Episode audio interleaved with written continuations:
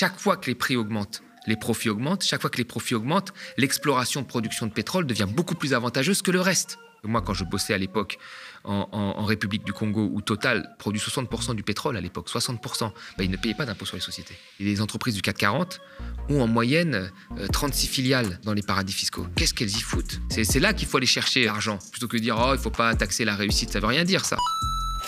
Bonjour tout le monde et bienvenue pour ce nouvel Instant Porcher. Je suis ravie de vous retrouver. L'Instant Porcher, c'est un petit moment qu'on se prend entre nous avec Thomas Porcher chaque semaine pour décrypter l'actualité car les discours sont politiques et les comprendre est une véritable arme démocratique. Je vous rappelle que le média ne dépend que de votre soutien, vos abonnements et vos dons. Rendez-vous sur soutenez.lemediatv.fr pour nous soutenir. Ce projet de télé libre et indépendante ne peut se faire sans vous et on arrive bientôt avec de nouvelles annonces. Au programme aujourd'hui, les mobilisations retraite et ce fameux minimum de 1200 euros inexistant. Et on revient sur les profits toujours plus records de Total Energy. C'est l'instant Porsche.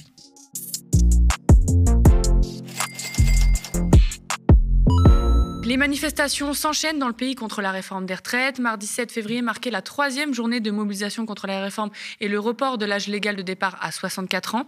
L'intersyndicale revendique 2 millions de manifestants à travers toute la France, quand le ministère de l'Intérieur en dénombre 750 000. Les syndicats ont compté 2,8 millions lors de la deuxième journée de mobilisation le 31 janvier et 2 millions lors de la première le 19 janvier, selon l'intersyndicale. Il y avait tout de même pas moins de 200 points de rassemblement dans toute la France. La grève, elle, a été moins suivie. Nos confrères de rapport de force nous offre ces quelques chiffres. À la SNCF, le taux de grévistes était de 25% mardi contre 36,5% le 31 janvier. La mobilisation est également moins intense dans la fonction publique, 11,4% de grévistes, soit 8 points de moins que le 31 janvier. Dans les raffineries, c'est la bataille des chiffres. Si la CGT enregistre entre 75 et 100% de grévistes selon les sites, la direction de Total en compte 50%. Du côté des électriciens et gaziers, la mobilisation reste également solide, entre 75 et 100% de grévistes sur les différents Une grève forcément moins suivie dans l'éducation nationale du fait des vacances qui avaient commencé dans la zone A. Et côté lycée, 150 ont été fermés en France selon le syndicat La Voix lycéenne. Les prochains rendez-vous de grève et manif sont le jeudi 16 février et surtout, l'intersyndicale annonce une journée morte le mardi 16 mars en invitant les commerces à baisser le rideau. Pour le 8 mars, journée internationale des droits des femmes, il y aura également des actions à découvrir bientôt. On dirait que la stratégie d'une journée par semaine va se durcir avec pourquoi pas une grève conductible ou perlé. Est-ce que ça marche? Que dire de cette stratégie d'une grève par semaine avec là un cap quand même de, vouloir durcir le ton en, bloquant le, pays? Déjà, ce qui se passe sur les grèves, là, avec cette perte de mobilisation, elle était prévisible. Euh, le gouvernement avait parié au départ que les Français allaient être résignés, qu'ils n'allaient pas aller manifester, parce qu'ils savaient que la situation, la conjoncture actuelle est extrêmement difficile, avec une, très forte inflation, une perte de pouvoir d'achat sur plusieurs mois, euh, qui a fragilisé un certain nombre de, ménages. Et donc, ils pariaient sur le fait que les gens allaient être trop résignés pour dire aux syndicats, regardez, vous avez beau être euh, tous ensemble, vous n'arrivez pas à mettre des gens dans la rue. Ce qui, n'a pas été le cas. Mmh. C'est-à-dire qu'on a eu une, grève d'une grande ampleur, qui a été suivie majoritairement, et l'opinion publique soutient euh, euh, les grévistes. Il y a eu deux événements comme ça, deux grèves comme ça. La troisième, il y a un peu moins de monde. En même temps, c'était prévisible. Plus le conflit s'étend, et c'est pour ça que le gouvernement joue la montre, dans, la conjoncture actuelle, plus il s'étend, plus on risque d'avoir moins de, participation, puisque les gens ne peuvent pas, ils peuvent perdre un jour de salaire, deux jours, mais ça commence à être difficile quand vous en perdez quasiment l'équivalent d'une semaine, mm. euh, surtout dans le contexte actuel. Puis après, il y a tous les effets collatéraux des gens qui ne vivent pas que pour eux-mêmes. Il y en a quand même quelques-uns, c'est-à-dire qui ont des enfants, etc. La grève, l'école est fermée, ils doivent garder leurs enfants. Euh, la perte de salaire, euh, elle peut être supportée pour une personne, mais pas pour deux personnes, trois personnes dans un même foyer. Donc la le soutien à la mobilisation reste élevé, mais la mobilisation en tant que telle, plus elle va durer, plus il est clair qu'il y aura moins de gens dans la rue. Après, euh, voilà, le gouvernement, il y avait des gens du gouvernement qui disaient oui, c'est pas parce qu'il y a un million de personnes dans la rue, c'est ce qu'ils disaient, hein, que, les gens sont forcément tous contre. Il y a 70 millions d'habitants. Bon, c'est stupide de réagir comme ça. Donc il faut, s'attendre à des commentaires mhm. constants euh, de la part des membres du gouvernement, de la part des commentateurs euh, qui sont payés pour ça, pour, pour dire que oui, il y aura moins de monde, donc ça veut dire que la mobilisation est moins suivie et que finalement les gens acceptent. C'est faux, le soutien à la mobilisation est fort et même le soutien à un blocage de l'économie reste encore bien plus élevé que ce qu'on a vu dans les manifestations précédentes. Alors, il y a une autre actu dont on entend beaucoup parler autour des retraites euh, en ce moment, c'est ce fameux minimum à 1200 euros par mois pour carrière complète promis par le gouvernement. Même si on en avait déjà parlé euh, aux médias, il y a l'économiste Michael Zemmour qui l'a explicité sur France Inter et ça a pas mal tourné. Je vous laisse regarder ça. J'ai entendu le ministre de l'économie, euh, Bruno Le Maire, dire à, plusieurs reprises la pension minimale à 1200 euros. C'est une phrase qu'on entend. Il n'y a pas de pension minimale à 1200 euros dans la réforme. La, la seule mesure qu'il y a dans la réforme, c'est une revalorisation de certaines petites pensions si vous n'avez pas de décote. Et cette revalorisation, elle est comprise entre 0 et 100 euros. Et c'est plutôt 33 euros en moyenne pour les nouveaux retraités, 50 pour les retraités actuels. Et donc en fait, aujourd'hui, vous avez 5 millions de retraités qui sont sous les 1200 euros. Les seuls qui vont passer la barre, c'est ceux qui sont à 1100 euros ou plus. Et vous aurez toujours au terme de la réforme 4 millions 2, 4 millions 3 qui seront toujours sous les 1200 euros. C'est vrai ça? Alors, euh, Parce que ça, les- c'est un des arguments les plus Ouais. forts du Exactement, gouvernement de dire que l'idée, 1200 c'était euros pour dire, tous. on travaille C'est sûr et certain. La- seule chose qu'il y a dans la réforme, c'est une revalorisation de ce qu'on appelle le minimum contributif, c'est-à-dire en fait la pension de base sans la GER-CARCO des salariés du privé. Cette revalorisation, elle est au maximum de 100 euros brut. Et donc, au mieux du mieux, dans la meilleure situation, ça vous décale de 100 euros. Donc, si vous n'êtes pas à 1100 euros, vous atteignez pas les 1200 euros, c'est sûr. Même des personnes qui ont une carrière complète ne seront pas garanties d'avoir 1200 euros. Même des gens, vous êtes sûr de ça? C'est Parce que vraiment, le- parce que le c'est gouvernement, vraiment les pas- papiers, dit- voilà. ce que les Le documents disent. gouvernement dit si vous avez une carrière complète, eh bien, ce sera c'est 1200 1200. brut pour Non. tout le monde. Le- le- tout le monde comprend comme vous. C'est Ouais. pour ça qu'il y a un Ouais. problème démocratique. Et même, il y a des gens qui ont compris que tout le monde aurait 1200 euros minimum, notamment pendant les élections. Bon, c'est c'est complètement faux. On aura toujours euh, au moins une personne sur quatre qui sera sous les 1200 euros très nettement. Mais s'il y a une carrière complète, vous êtes d'accord de dire que c'est 1200 euros. Si Non. vous avez votre Non. carrière complète. Non, non, je vous assure que non. Il y aurait une mesure qui aurait permis de faire ça. Ça aurait été de dire on garantit un minimum de 1200 euros quand vous avez une carrière complète. C'est pas la mesure qui a été choisie par le gouvernement. On va vérifier dans le Ouais. texte du gouvernement Mm. parce qu'effectivement, euh, ça Alors, change la donne. est- Vous avez un confrère, euh, Luc Payon, qui a fait euh, plusieurs papiers et qui, qui démontre ça. Ça s'appelle les gros- grosses approximations et petits mensonges du gouvernement. C'est très bien expliqué. Journaliste à Libération. Dans un article très intéressant, toujours de Michael Zemmour dans Alternative économique, l'économiste explique que cette revalorisation de 50 à 100 euros des pensions ne donnait aucun pouvoir d'achat ou de vivre aux retraités dans la mesure où, quand ils ont de meilleures pensions, leurs aides baissent. Et il arrive même que cette hausse va baisser ce qu'ils reçoivent sur leur compte chaque mois. Bref, un nouveau casse-tête signé de la Macronie et surtout une nouvelle promesse en l'air, ce à quoi Franck Riester, ministre chargé des relations avec le Parlement, a répondu Le gouvernement n'a jamais dit que tous les retraités auraient 1200 euros par mois. Bon, c'est dommage parce que le 10 décembre, il tweetait ceci Pas moins de 1200 euros, c'est notre engagement pour les pensions de retraite des Français. Et puis Elisabeth Borne l'a martelé depuis l'annonce officielle de la réforme la pension minimum pour une carrière complète revalorisée à 85% du SMIC, soit près de 1200 euros. Je reprends ces mots. Thomas, les annonces du gouvernement laissent à penser quand même que les plus pauvres auront une retraite à, à 1200. Non, d'ailleurs, même les journalistes de France Inter sont, tombés dedans. En fait, de- depuis le début, euh, il y a un problème là-dessus. Michael Zemmour l'a très, bien soulevé, mais nous l'avions soulevé aussi également ici. En fait, quel est le problème? C'est déjà sur le chiffrage du gouvernement. Et, et sur les mots utilisés. Commençons par les mots utilisés. Ça fait des semaines qu'on nous dit en fait que 40%, grosso modo, des retraités les plus modestes verront leur pension augmenter. Avec cette idée en fait que les 1200 euros euh, représentent tous ces retraités qui sont proches de la retraite minimum qui représentent exactement 40% des retraités. C'est à peu près 6 millions de personnes, 6,4 millions euh, de personnes selon l'adresse. C'est ça au, départ. Or, dans son, dans son chiffrage, le gouvernement dit que cette mesure, euh, qui n'est pas une mesure à 1200 euros, qui est un ajout de 100 euros au départ, 100 euros concerne 1,8 million de personnes. Donc on passe de 6,4 à 1,8 million de personnes. Et donc, vous voyez, c'est là qu'il y, a, il y a des éléments de langage qui sont utilisés. Quand on dit ça peut concerner, euh, ça ne veut pas dire ça va bénéficier. Et le gouvernement a, tout le temps ces jeux de mots. Ça peut concerner jusqu'à. Ça ne veut pas dire que ça va bénéficier sûrement à ces gens-là. Effectivement, ça concerne les 40% des personnes au minimum retraite, mais là-dessus, hein, les 40% qui représentent 6,4 millions, mais là-dessus, il n'y a que 1,8 million qui seront touchés, pas par la retraite à 1200, mais par une hausse de 100 euros. Et le gouvernement chiffre ça à euh, 1,1 milliard.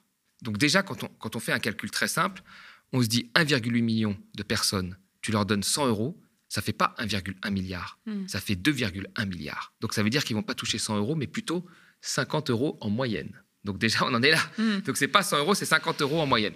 Donc dès le début, il y avait des problèmes sur ce chiffrage. En réalité, il n'y a pas de 1200 euros garantis.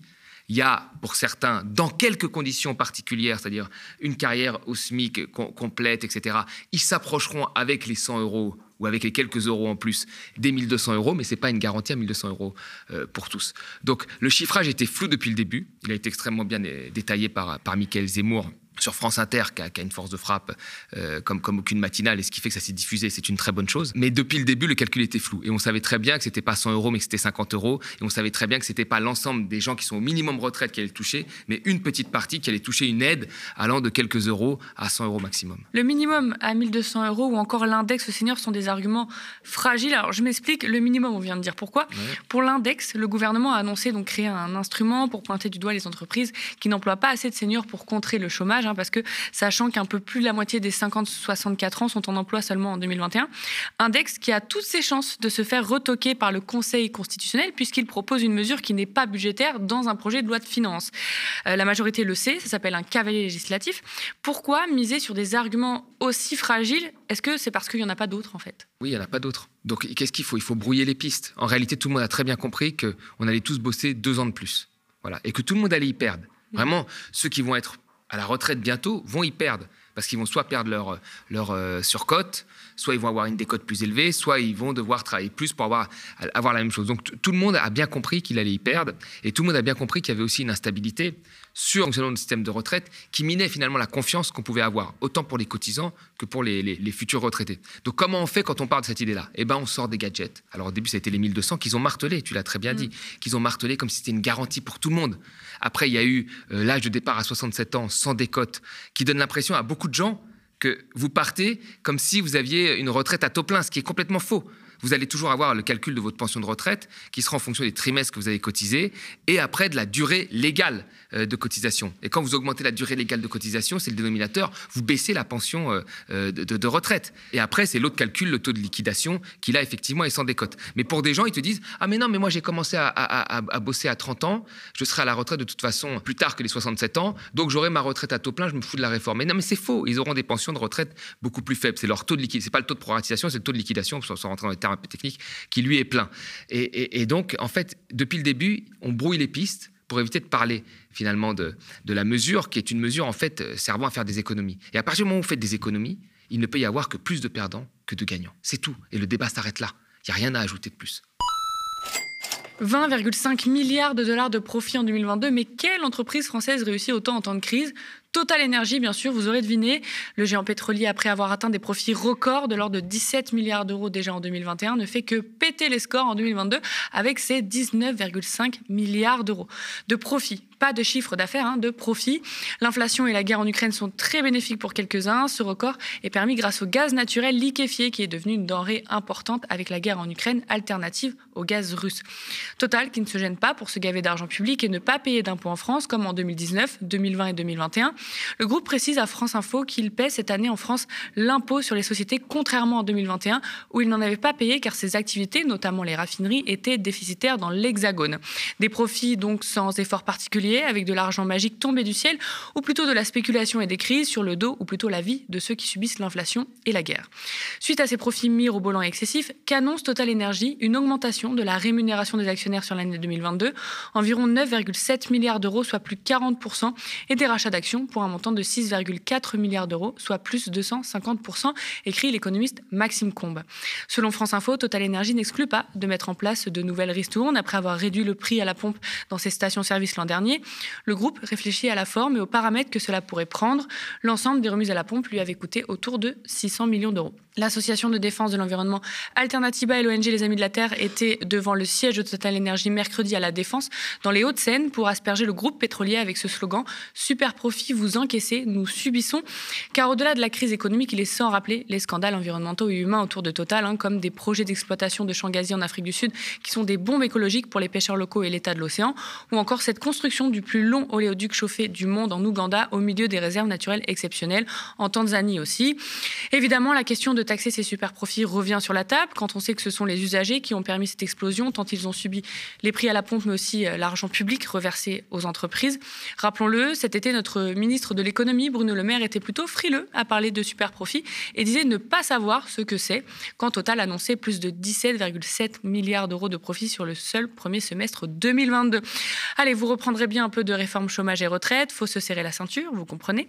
Thomas, est-ce que tu peux nous expliquer ces bénéfices records et en quoi ce sont bien des super profits En fait, les bénéfices records sont tirés juste par la, hausse des prix du pétrole et la hausse des prix du gaz, dû notamment au conflit qu'il y a eu entre la Russie et l'Ukraine. Sachant que la Russie est un des producteurs de gaz les plus importants au monde, mais aussi un des producteurs de pétrole les plus importants au monde, avec l'Arabie saoudite et les États-Unis. Donc là, on a typiquement ce qu'on appelle un effet d'aubaine. On a des profits imprévus. Personne euh, n'aurait pensé que Total, mais aussi les autres majors, parce que les cinq majors euh, principales dont Total fait partie ont, fait, ont eu des profits records comme ils n'avaient jamais eu. La dernière fois, je crois que ça remontait à 2008, euh, ces, profits comme ça, qui étaient largement en dessous, mais qui, étaient des profits déjà qui étaient records. Donc euh, là, on a typiquement un effet d'aubaine qui est dû à quelque chose que la majorité de ces cinq majors appartiennent à des pays que ces pays condamnent, mhm. c'est-à-dire un conflit que, que, nous condamnons. Et pourtant, il y a des gens qui s'enrichissent là-dessus. Et c'est pour ça que la question de la taxation de ces profits imprévus, c'est une question qui est parfaitement légitime et qui a eu lieu dans beaucoup de pays euh, à l'époque, notamment les États-Unis dans les années 70, qui ont taxé les super profits des entreprises pétrolières qui étaient dus au choc pétrolier, c'est-à-dire euh, à l'OPEP qui avait décidé de, baisser l'offre, l'Arabie saoudite notamment, de baisser l'offre pour faire monter les prix. Bah, les Américains ont dit ces, ces entreprises pétrolières font des bénéfices sur un élément géopolitique que nous condamnons, donc nous allons taxer ces profits imprévus.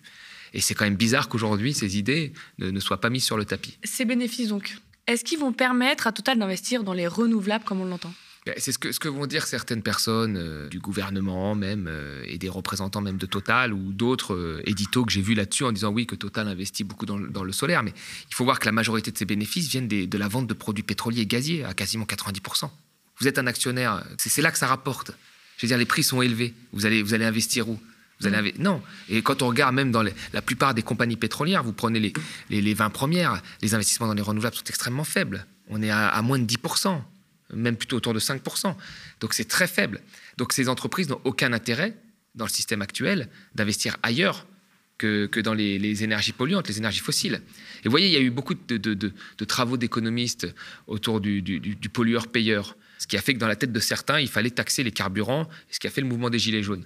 Bah là, on a une vraie question sur le, pollueur-payeur. Mm. Parce que chaque fois que les prix augmentent, les profits augmentent. Chaque fois que les profits augmentent, l'exploration de production de pétrole devient beaucoup plus avantageuse que le reste. Et donc, on relance la machine. Et là, on a, là, on a pareil, on a, on a un passif. En 2008, les anciens profits records, en 2008 avant la crise de 2009, où Total avait fait 14 milliards à l'époque. Et, les autres compagnies étaient montées parfois à des, 20 milliards, 30 milliards de, dollars de bénéfices. Qu'est-ce que ça a amené? Eh bien, ça a amené des investissements comme jamais dans les pétroles de schiste aux États-Unis, les pétroles non conventionnels, hein, qui sont mhm. des pétroles très polluants, les sables bitumineux au Canada. Et ce qui a fait que cinq ans après, ces profits-là, ben, les États-Unis ont rajouté 3 à 4 millions de barils de pétrole sur le marché pétrolier. Donc on a relancé la machine dans des pays riches qui ont la capacité de mener la transition énergétique, qui ont accès au financement, qui ont tout. Et ben, c'est dans ces pays riches qu'on a été chercher les pétroles les plus polluants. Donc euh, il y a un problème là. Et puis vous savez, quand vous avez l'Agence internationale de l'énergie qui vous dit pas un investissement doit se faire aujourd'hui dans l'industrie pétrolière en, termes d'exploration. C'est-à-dire qu'aujourd'hui, les réserves prouvées que nous avons, celles qui sont accessibles, on ne pourra en utiliser qu'un tiers. Il faut que mhm. les deux tiers soient sous terre. D'accord? Donc à quoi ça sert de faire des forages, en, des offshore très profonds ou des forages, euh, je sais pas, en Arctique pour trouver du, pétrole alors que dans les réserves prouvées que l'on a, et c'est l'agence internationale qui le dit, c'est pas, euh, enfin les amis de la Terre le disent aussi, mais c'est vraiment une institution, euh, on va dire, qui est loin d'être euh, écolo et qui, qui, vous le dit. donc pourquoi vous allez permettre en fait à ces entreprises de réinvestir leur argent dans, la recherche et la production de pétrole? C'est un non-sens écologique, très clair. Thomas, est-ce qu'on doit taxer euh, ces bénéfices et de manière générale ceux du 440 Car si je fais l'avocat du diable, il y a le discours de ça va faire fuir l'investissement, on taxe la réussite, blablabla. Voilà, alors le, vrai problème, et là tu, l'as très bien dit, c'est qu'en en fait aujourd'hui ces, entreprises ont tellement de filiales dans les paradis fiscaux qu'elles peuvent euh, faire de l'optimisation fiscale très facilement. C'est-à-dire qu'elles peuvent euh, baisser leur profit là où il y a de la fiscalité et l'augmenter en Europe, hein, là où il n'y a pas de fiscalité. Et c'est pour ça aussi que Total n'a pas payé d'impôts pendant certaines années. Hein. Je crois que depuis euh, ces, 15 dernières années, elle a dû payer cette fois des, impôts sur les sociétés. Le reste du temps, elle est déficitaire avec le raffinage, la distribution. Euh, mais il ne faut pas penser qu'elle paye aussi ses impôts partout où elle produit du pétrole, parce que moi, quand je bossais à l'époque en, République du Congo, où Total produit 60% du pétrole à l'époque, 60%, ben, il ne payait pas d'impôts sur les sociétés. Il n'en payait pas. Et quand Total a des dizaines de filiales dans des paradis fiscaux, faut se demander ce que fait Total là-bas. Mhm. Parce que s'il n'y a pas de production de pétrole, et s'il y a une très faible consommation de pétrole dans ces pays-là, parce que ce sont des petites îles, bah, qu'est-ce qu'elle fait là-bas? Et c'est pareil pour les entreprises euh, du CAC 40. Certes, les, les, bénéfices de LVMH ne sont pas, ne sont pas dus euh, aux mêmes choses que les bénéfices de Total. Total, il y a vraiment un effet d'aubaine dû à la guerre. LVMH, c'est dû à, la reprise économique, euh, au secteur du luxe qui se porte bien, notamment dans les pays émergents, et puis parce qu'il y a, tant qu'il y aura de plus en plus de riches, donc le luxe se, porte bien aussi. Mais toutes les, entreprises du CAC 40 ont en moyenne 36 filiales dans, dans les paradis fiscaux. Qu'est-ce qu'elles y foutent? Enfin, moi, je suis un gouvernement. C'est la première question que je me pose. Parce que si elles ont des filiales, c'est qu'elles y font quelque chose. Si elles y font quelque chose, c'est qu'elles elles, s'arrangent pour payer moins d'impôts là où il y a de la fiscalité, donc chez moi, et en payer ailleurs. Mm. Donc moi, je questionnerais. C'est là qu'il faut aller chercher euh, euh, euh, l'argent, plutôt que de dire oh, il ne faut pas taxer la réussite. Ça ne veut rien dire, ça ça veut rien dire. Donc, euh, il faut, vraiment quand même questionner ces entreprises sur ce qu'elles font dans les paradis fiscaux et est-ce que euh, finalement elles, payent euh, ce qu'elles devraient payer dans les, pays, riches et en premier lieu le nôtre, parce qu'on ne peut pas profiter des consommateurs qui achètent sans contribuer à un moment au fonctionnement de l'économie. Sachez chez vous que cela fait déjà 5 mois que nous tenons le défi d'être diffusés en 24-7 sur YouTube et Dailymotion. Nous avons coutume de dire ils ont des milliards, mais nous sommes des millions. Qui dit information indépendante dit besoin de vous. Le média, votre média, ne dépend que de votre soutien, vos abonnements et vos dons. Pour être pérenne et tenir dans la durée, pour faire vivre toute l'équipe que vous ne voyez pas et qui travaille d'arrache-pied pour vous offrir de l'info indépendante, nous avons absolument besoin de vos abonnements à partir de 5 euros par mois ou encore de dons réguliers pour ceux qui le peuvent. Rendez-vous sur soutenez.lemediatv.fr. Ce projet de télé libre et indépendante ne peut se faire sans vous et on arrive très vite avec des nouvelles, je vous l'ai dit. Chaque geste compte, alors vos j'aime, partage et pubs autour de vous sont également indispensables. Nous sommes ravis de décrypter l'actualité avec Thomas et vous chaque semaine. Merci de toujours nous suivre. Pour tous vos et vos pouces en l'air sous la vidéo. Spectateurs, abonnés, donatrices et sociaux, je vous dis à la semaine prochaine.